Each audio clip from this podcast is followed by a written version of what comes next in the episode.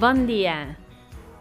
Avui gravem el segon podcast de Voluntaris, un programa dirigit per la Federació Catalana de Voluntariat Social amb l'objectiu de promoure la difusió de la feina que fan les entitats del voluntariat social de les comarques lleidatanes, de sensibilitzar la ciutadania en favor de la figura i la tasca del voluntariat i de la conveniència de donar suport a la seva feina i també d'atraure noves, noves persones al voluntariat. Tenim amb nosaltres el coordinador de la Federació Catalana de Voluntariat Social, el senyor Ramon Ferrer. Bon dia a tothom.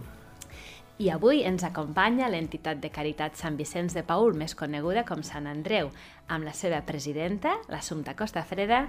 Bon dia a tothom. I la vicepresidenta i coordinadora de famílies, la Josefina Fernández. Bon dia a tothom. Primerament, volem recordar els, alguns dels serveis de la Federació Catalana de Voluntariat Social. Per exemple, la formació. Eh, justament aquests dies eh, començarem el 15 de novembre, d'aquí 15 dies, un curs d'inici al voluntariat de l'Ajuntament de Lleida que, que impartirem des de la Federació. Són quatre dies, eh, vuit hores de curs a la sala Paulo Freire i és força interessant perquè és poc temps, està molt condensat, feu una aproximació al que és el voluntariat, a la vegada obre la porta a poder fer voluntariat en diverses entitats, associacions, etc etc. i jo crec que paga la pena que en fem difusió perquè pot haver persones que ens escolten que puguin estar interessats. Aquest, aquesta és la voluntat i llavors aquesta gent formada el que és desitjable és que després puguin fer aquesta feina de, de voluntariat en totes les entitats que hi ha a Lleida, que són moltes, i necessitades d'ajut. I, i, I és fonamental que la gent que estigui formada es pugui incorporar en aquestes entitats perquè sense formació la feina que es fa pot no ser tan profitosa. I com ho pot fer una persona que vol fer voluntariat per conèixer les ofertes eh, que hi ha a la ciutat de Lleida, bueno, a la, comar a la província de Lleida? Eh, evidentment, en qualsevol entitat a la que conegui s'hi pot aproximar, però hi ha una web, que és el propi dels nostres temps, que es diu Voluntariat en un clic, que et permet fer accés a la borsa de voluntariat. En aquesta borsa, aquesta pàgina Voluntariat en un clic, que és un altre dels serveis, dels recursos de la federació, trobes totes les ofertes que han penjat les eh, entitats de Lleida que actualment necessiten incorporar voluntaris i ho, i ho trobes separat per mm, voluntariat per a tothom, que és per, per persones majors de 18 anys, però també hi ha un voluntariat jove que es dirigeix a aquelles persones de 16 a 18 anys que es volen iniciar en el voluntariat. Fantàstic, paga la pena tornar a recordar. Voluntariat en un clic.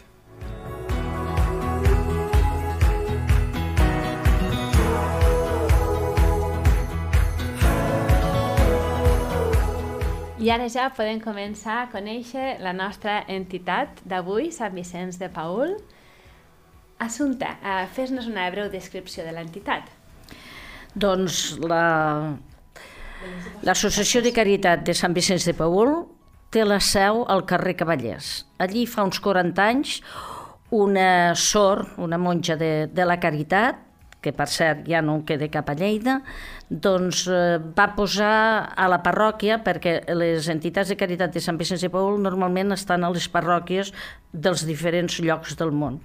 Doncs ella va, pre va preguntar, no era d'aquí, o en quin lloc era més desafavorit de Lleida, el carrer Cavallers ja sabeu que ja fa anys que és un lloc desafavorit i allí tenim la seu.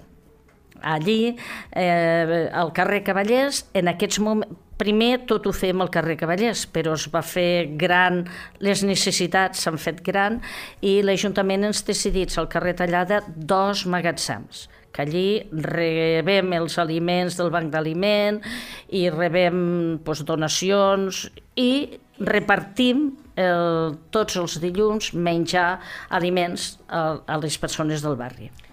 A banda d'aquesta feina que és, tan, que és essencial i que segur que està molt ben acollida pel barri, eh, si jo us demanés quina és la tasca fonamental que feu, eh, és aquesta, repartir aliments, o feu altres qüestions que també són importants i rellevants per la vida de, de, de la zona de, el Mercat del Pla, el, el, no? el carrer Cavallers, la plaça del Dipòsit, Eh, què feu? Quines són les tasques fonamentals que feu? Les, en aquests moments treballem amb cinc projectes i el més mimat de tots, ja des de sempre, eh, jo fa 25 anys que això, és fer el reforç escolar perquè és una de les maneres, o potser l'única manera, de sortir del cercle de pobresa, eh, d'ajudar, de fer país, de fer Lleida, amb, amb nens que mm, potser sense aquest reforç eh, no se'n sortirien, perquè mm, en aquests moments el carrer Cavallers és un barri de migrants. Bueno, el carrer Cavallers, el, el, el centre històric, és un barri de migrants.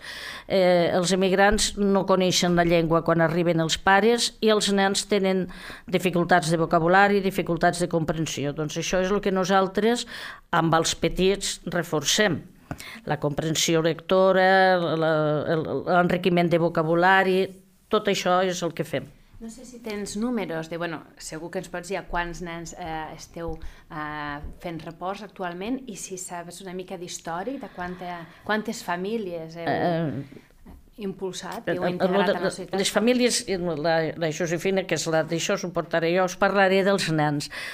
En aquests moments, aquest any, jo crec que ja passem de 48 nens.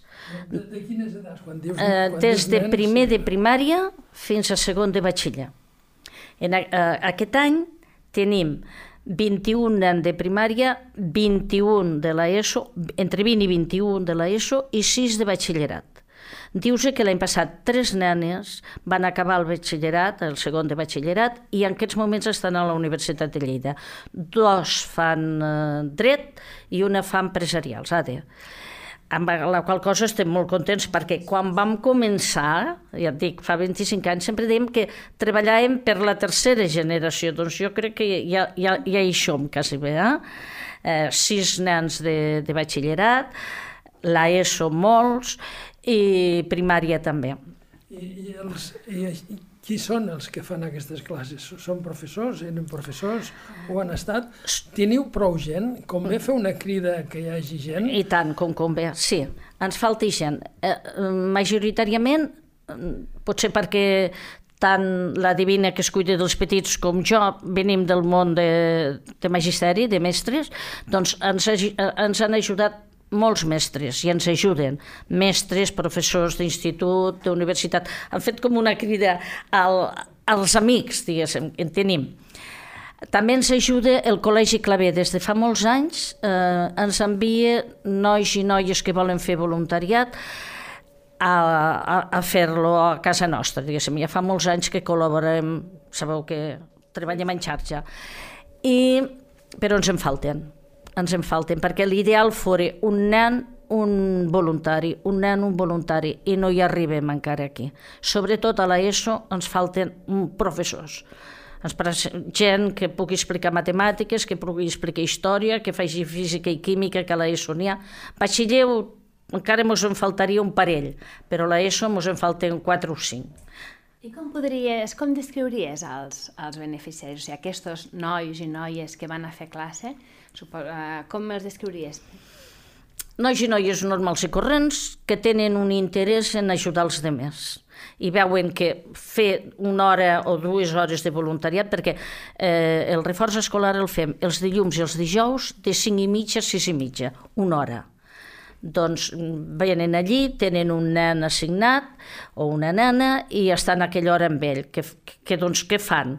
Doncs la comprensió lectora, ajuden a fer els deures, però a més a més reforcem la comprensió lectora, el vocabulari, el càlcul mental, lo elemental per després poder passar a, a més. Ben bé que doneu instruments a, a, a aquests nois i noies, els doneu instruments per poder fer una bon, uns bons estudis als seus diferents centres i a la vegada els projecteu de manera molt clara cap al que és una normalització plena i un futur bastant més lluït que el que tindrien sense el vostre I tant, ajut. I, tant.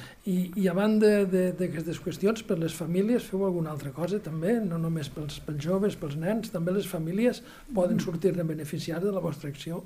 A veure, uh, ara en aquests moments no fem acollida, es fa l'acollida a través d'una mm, treballadora social de Càritas que ens van oferir i és ella la que fa.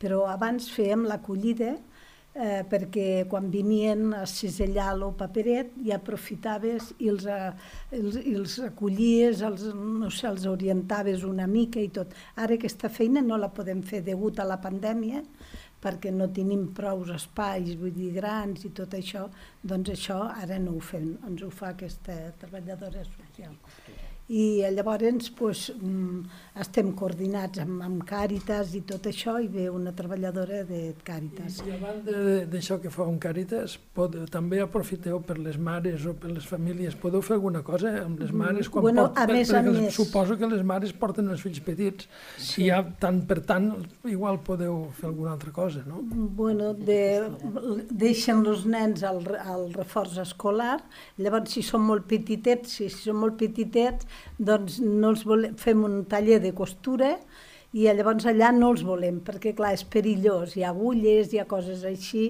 llavors elles aprofiten i els deixen pues, amb alguna amiga o el que sigui, i llavors fem això, el taller de costura, no és costura per ensenyar-los a fer vestits, potser alguna vegada sí que es fa, però més que res que si van al mercadillo o van a pujar una vora, una camallera, tot això. I estan molt contentes. En aquest moment amb, ho han tornat a reiniciar perquè amb la pandèmia també ho van deixar. A part és un punt per elles també de sociabilització, sí, no? Més, sí, a part de cosir doncs, també és un d'empoderament entre elles i poder només és una estona que es troben allà amb conegudes i així i és, socialment és molt bonic. Llavors també amb hem reiniciat un curs de cuina. Cada 15 dies fem un curs de cuina per eh, ensenyar a aprofitar pues, tot, los, tot el que rebem nosaltres. Eh? Vull dir, si es fa malbé o el que sigui, pues, ensenyar-los a, a, a cuinar, vull dir, més que res, lo, justament hem de, procurar, hem de procurar que no es faci malbé res. No. Ens acostem al Nadal, i com que ens acostem al Nadal, de vegades al Nadal eh, passen coses. Ja. Teniu alguna previsió de campanya de Nadal particular en algun sentit sí, que, pugui nosaltres... ser, que pugui ser interessant de difondre? Sí, nosaltres eh, ja fa molts anys que es fa la campanya de Nadal eh, cada any, o sigui, es fa. Ara ja s'ha fet les cartes de sensibilització amb parròquies, col·legis, amb Lleida i part de la província, i llavors pues, demanem més, més que res, demanem productes pues, que siguin propers de, de, de Nadal, no? Vull dir, productes perquè... de menjar, productes, productes de... de menjar, també demanem coses pel bolquers papilles pel, pels infants, però més que res el que demanem és això, no? productes de cara a Nadal per poder remarcar una mica... Per exemple, què vols dir? Torrons, polvorons... Torrons, polvorons, tot I això. I productes d'higiene, també. Que sent molt esplèndids. Ara ja cada vegada pues, trobem una mica que, que aquestes coses manquen perquè, clar, són les més cares i costen... I, i les necessitats són moltes i, i les necessitats curts. són enormes enormes, sí, sí. Cada any per, per Nadal fem aquesta campanya, sí, i, però ja fa molts anys, eh? fa, si jo fa 25 anys quan vaig arribar ja es feia aquesta campanya. I doncs, eh, és a part, o sigui, el que donem és a part de lo que ens dona la comunitat europea o el que puguem comprar en altres, és un lot de Nadal, diguéssim, que l'aprecia molt tots. Bueno, molt bé. Alguna, anem acabant perquè el temps és, ja sabeu que en els podcasts, les ràdios, això el temps és molt valuós, yeah. no tant com la feina que feu, naturalment. Teniu alguna cosa més per afegir? Hi ha alguna cosa que us agradaria que la gent acabés d'escoltar? Si fa una nova crida al voluntariat, a professors, a mestres, alguna qüestió més? Bueno, alguna qüestió més, pues ara en aquest moment necessitaríem, pues, hem fet un projecte, que potser l'Assumpte ho explicarà més bé, un projecte de cara, de cara al, a la caixa, vull dir que i ens han, ens han concedit Sí, sí, vam de... A veure, mm, Ella ho porta més, estem al carrer Cavalles 62, és l'antiga casa del mossèn del, del, que vivia allí, que potser no hi va arribar mai a viure. Eh, per tant, està anexa a la iglesia i és un edifici del bisbat, però que està eh, molt, mm, bueno, deixat de la mà de Déu, eh? inclús havia habitacions que no estaven ni, ni enrajolades. Doncs han fet molta feina durant aquest temps i cada any, eh, cada any no, però amb els anys hem anat arreglant eh, aquest edifici. Eh, L'última cosa que hem fet i que hem demanat a la Caixa una subvenció és per climatitzar les aules. L'aula de l'ESO està sota taulada i suem. Encara aquest dilluns encara vam suar, eh? perquè ja ho veu Clar. que fa calor. Eh, I després, fins ara, ens havíem acalentat amb bombones de butano. Fa tres anys que ja no les ensenyem perquè amb la pandèmia un any ja no vam fer classe i l'any passat encara havia perill, encara estàvem amb les finestres obertes. Però aquest any, que segurament que tot anirà bé, doncs mm, si aquests aparells els podem aconseguir, eh, ens acalentaríem amb, la, amb les bombes de calor. Molt bé, ens en alegrem força i per tant, per resumir, una crida al voluntariat, carrer Cavallers, a tocar de la parròquia de Sant Andreu, i si eh, alguns volen ajudar monetàriament, ens també, falten uns 3.000 euros bé, encara. També, també, fem també, la crida, també farem sí. la crida a, a la bona gent que ens escolta. Eh, voluntaris sapigueu que podeu fer classe a nens que els hi convé i joves que els hi convé i a més amb un espai climatitzat i, i procurarem que els edificis del Bisbat no estiguin deixats de la mà de Déu. I moltes gràcies a tothom, i que tingueu un bon dia i gràcies per ser aquí. Moltes gràcies a Moltes vosaltres gràcies, per cridar-nos. Moltes gràcies.